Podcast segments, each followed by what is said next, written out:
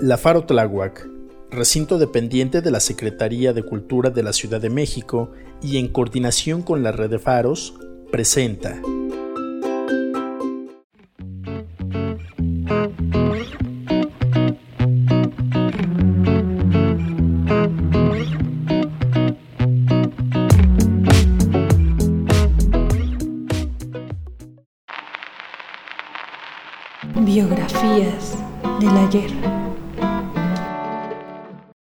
Hola, ¿qué tal? Yo soy Gaby de la O. Les saludo con mucho gusto y junto con mi compañera Luz María Cerrato, les damos la bienvenida a este podcast que lleva por nombre Biografías del ayer, el cual tiene la finalidad de traerte un poco sobre la vida de algunos artistas. En este segundo podcast presentamos a Javier Solís, o el rey del bolero ranchero, como también se le conocía.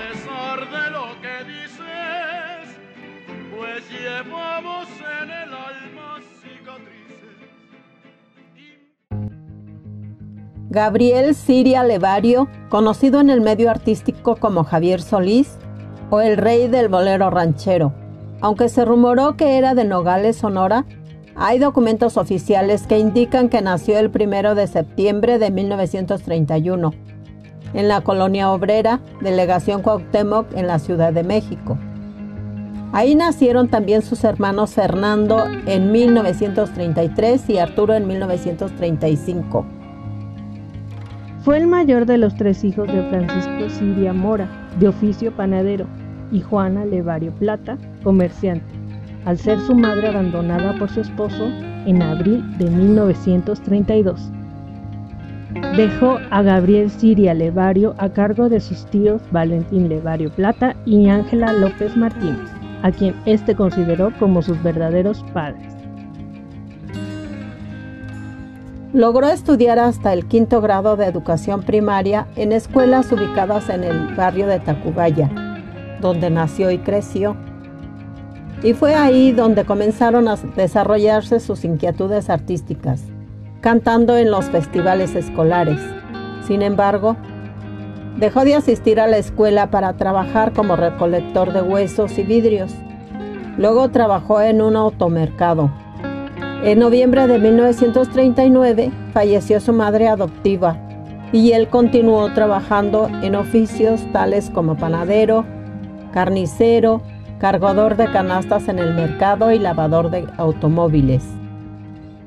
Luego se interesaría por el deporte y llegó a ser un gran aficionado al boxeo, al béisbol, al fútbol y a la lucha libre, teniendo una gran amistad con el santo, el enmascarado de plata. Profesor santo. Profesor santo.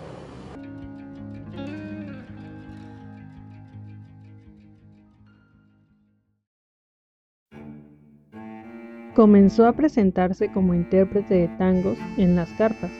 Su primera oportunidad se la ofreció Manuel Garay, payaso de profesión y administrador del Teatro Salón Obrero. Ahí se puso como nombre artístico Javier Luquín y participaba en concursos de aficionados. Llegó a ganar en más de una ocasión un par de zapatos donados por una zapatería del lugar. Continuó trabajando en carnicerías y el propietario de una de ellas, David Lara Ríos, al descubrir las habilidades del joven intérprete, decidió pagarle clases de canto con el maestro Noé Quintero, quien había sido maestro de vocalización de cantantes reconocidos para la época.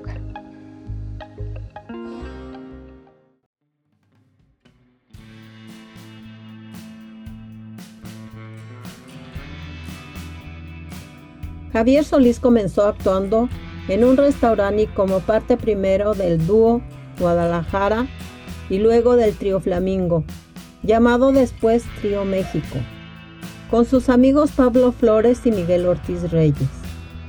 La vocación artística se inició por hambre, comentó. A principios de 1948, aún trabajaba como carnicero en una carnicería llamada La Providencia de la colonia Condesa, y se inició como intérprete solista de la música ranchera. Cantaba en las noches con grupos de mariachis en la Plaza Garibaldi y en la calle Honduras, en la capital mexicana. Después cantó en los restaurantes El Tenampa y el Guadalajara de noche, donde se hacía acompañar del mariachi América de Alfredo Serna. Como no tenía sueldo, sus ingresos provenían de las propinas que recibía. Ese mismo año por primera vez participó en un concurso radial, sin usar su seudónimo. Al finalizar el año, mientras cantaba en la Plaza Garibaldi, el general Rafael Ávila Camacho lo contrató junto al Mariachi Metepec por un año para actuar en Atlisco, en el estado de Puebla. Fue su primera gira como Javier Luquín. Al finalizar la gira, lo contrataron en un cabaret como cantante y animador, frente a un público diverso. Estudió canto aproximadamente un año con el maestro Miguel Quintero.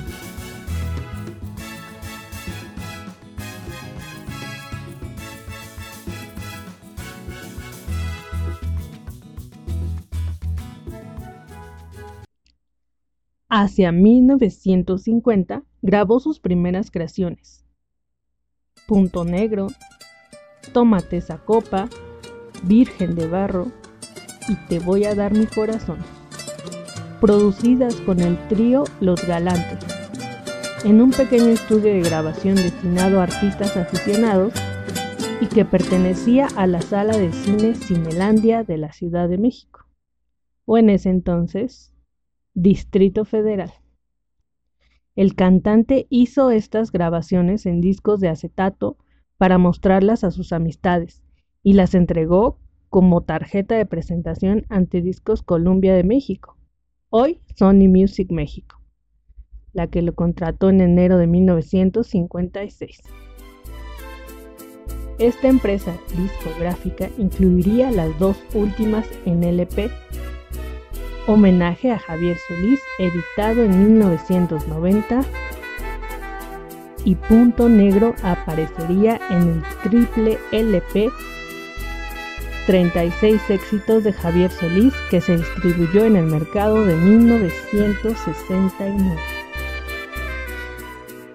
Es aquí donde, a sugerencia de su amigo Manuel Garay, cambiaría su seudónimo por Javier Solís con el cual lograría la fama artística. A mediados de ese mismo año lo escuchó cantar en el local Julio Rodríguez, en ese entonces guitarrista y primera voz del trío Los Panchos, quien lo recomendó para una audición con Felipe Valdés.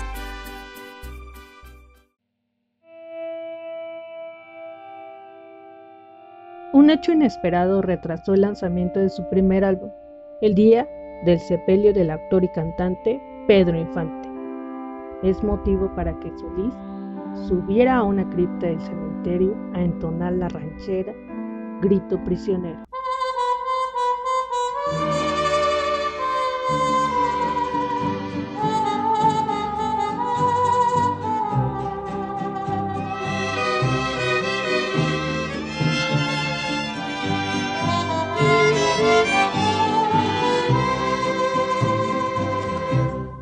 Tengo ganas de gritar.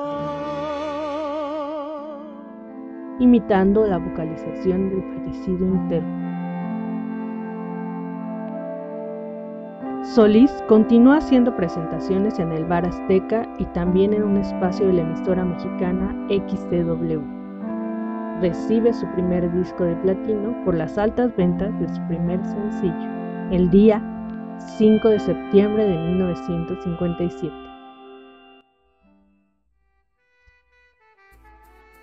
Como consecuencia, grabó su primer álbum Javier Solís, volumen 1, añadiendo a los temas de su disco sencillos seis canciones más.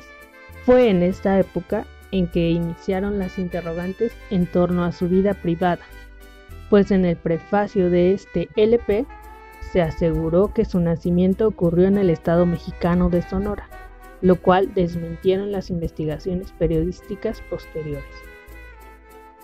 Su consagración definitiva fue cuando grabó el tema Llorarás, llorarás, que formó parte del álbum del mismo título. En 1959, cuando Felipe Valdés Leal logró con consejos que Solís abandonara su estilo imitador de Pedro Infante. En lo sucesivo su carrera fue meteórica, ya que aunque duró solamente 10 años, grabó 379 canciones y se convirtió en uno de los cantantes más famosos de la historia de México.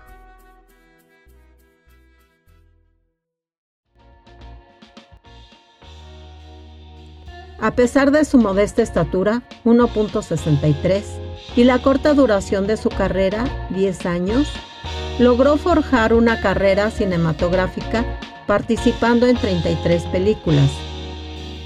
En 1959, durante su primera gira promocional hacia Estados Unidos, la disquera preparó un álbum de valses de origen mexicano, en el cual el acompañamiento no sería efectuado con mariachis, sino con una banda sinfónica, conformada por músicos mexicanos y estadounidenses, con arreglo y dirección del músico Fernando Zenaido Maldonado.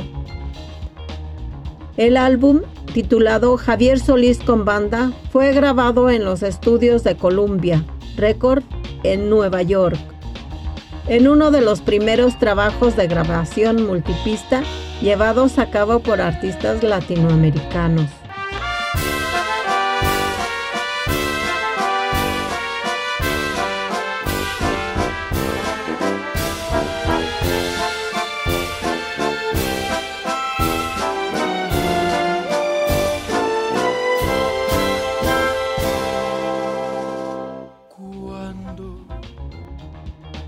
1963, la disquera tomó la pista de voz de esta grabación y sustituyó el acompañamiento de banda con el del Mariachi Nacional de Arcadio Elías. El álbum resultante se denominó Valses Mexicanos, que al ser digitalizados se titularían Valses. Es la primera reconstrucción técnica llevada a cabo con la voz de Javier Solís. Aún en vida, aunque esto no lo sabrían algunos fanáticos del cantante sino varios años después, gracias a los avances en las técnicas de, computación y multimedios que permitieron hacer la comparación posterior.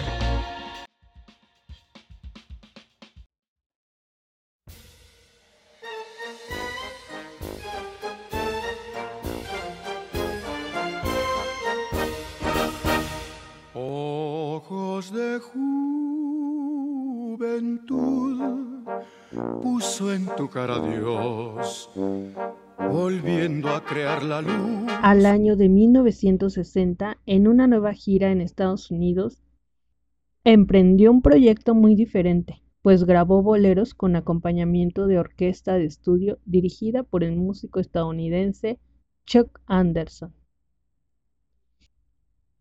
Este álbum fue denominado Javier Solís en Nueva York y tenía como fin ponerlo al nivel de otros artistas de géneros románticos, demostrando su versatilidad. Este disco tardaría un tiempo en salir al mercado, debido a la aceptación del cantante como artista de género ranchero.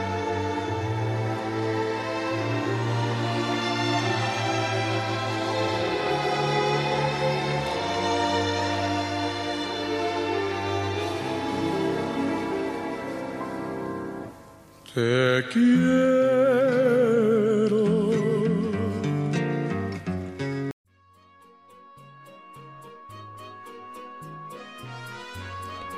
En lo sucesivo, su carrera fue meteórica, ya que aunque duró solamente 10 años, grabó 379 canciones y se convirtió en uno de los cantantes más famosos de la historia en México.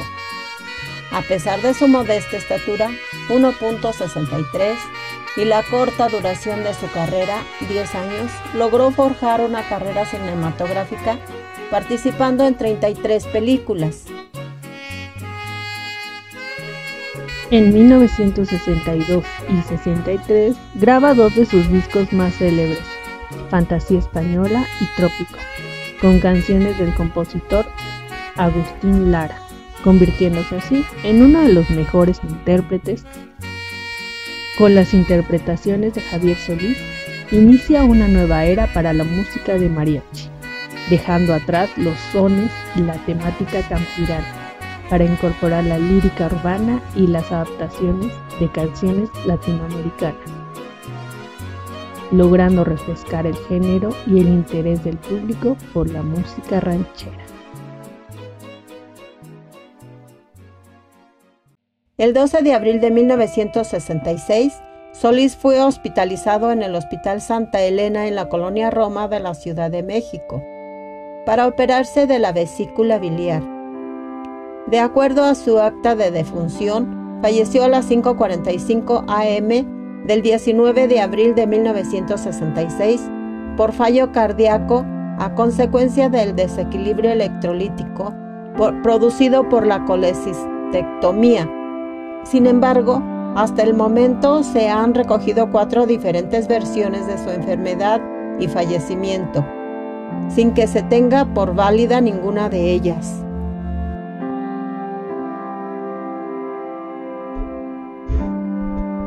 El 20 de abril, en medio de manifestaciones de dolor, su cuerpo fue inhumado en el lote de actores del Panteón Jardín de la Ciudad de México donde han permanecido sus restos desde entonces. Poco después, la disquera presentó las canciones dejadas por Solís, añadiéndoles a las pistas de estas interpretaciones recitados escritos por el actor Ángel Fonfrías y declamados por el ya fallecido actor y locutor Guillermo Portillo Acosta.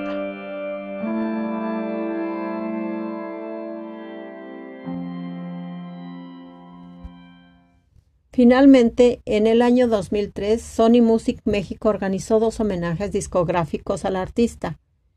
En uno de ellos reunió las pistas inéditas ya mencionadas bajo el título Las inéditas de Javier Solís, y en otro, realizado por el productor discográfico argentino Julián Pelusa Navarro, titulado Javier Solís con trío, en otros mercados éxitos con trío. La voz del artista fue separada de su acompañamiento original y este fue sustituido por un acompañamiento de guitarras y ritmos junto a las voces del grupo Los Nocheros y el trío Los Patricios, ambos argentinos. Este álbum, en el cual el estilo del artista fue desvinculado del bolero ranchero y con gran orquesta, ha sido editado eh, o vendido en pocos países latinoamericanos, pese a que el artista sigue siendo recordado.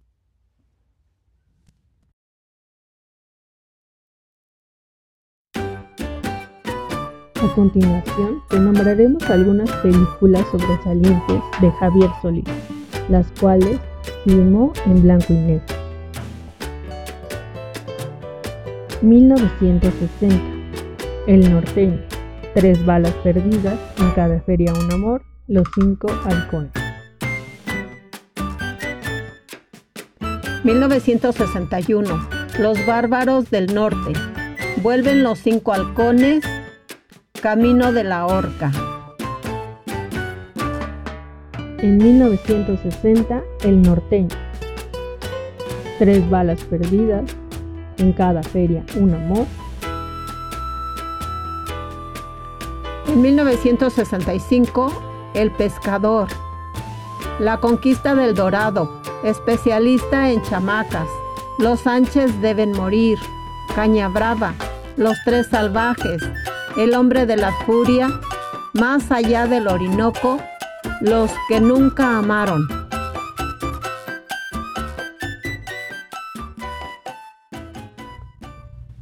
Estas fechas aún se recuerda el gran actor y sobre todo cantante Javier Solís. Permanece y permanecerá en el corazón de los mexicanos, principalmente como un gran ídolo de la canción mexicana.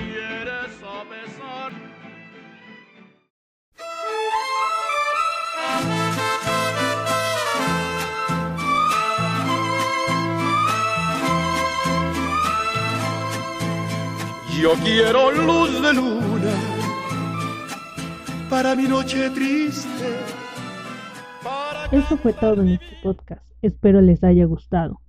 Nos despedimos, pero no te pierdas los podcasts de biografías del ayer. Muchas gracias y hasta pronto.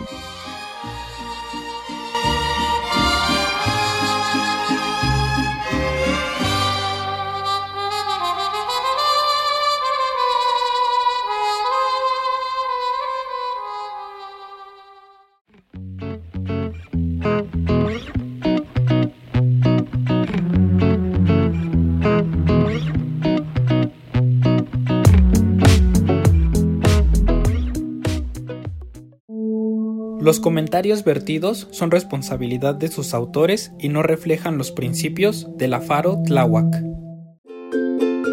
La Faro Tláhuac, recinto dependiente de la Secretaría de Cultura de la Ciudad de México y en coordinación con la red de faros, presentó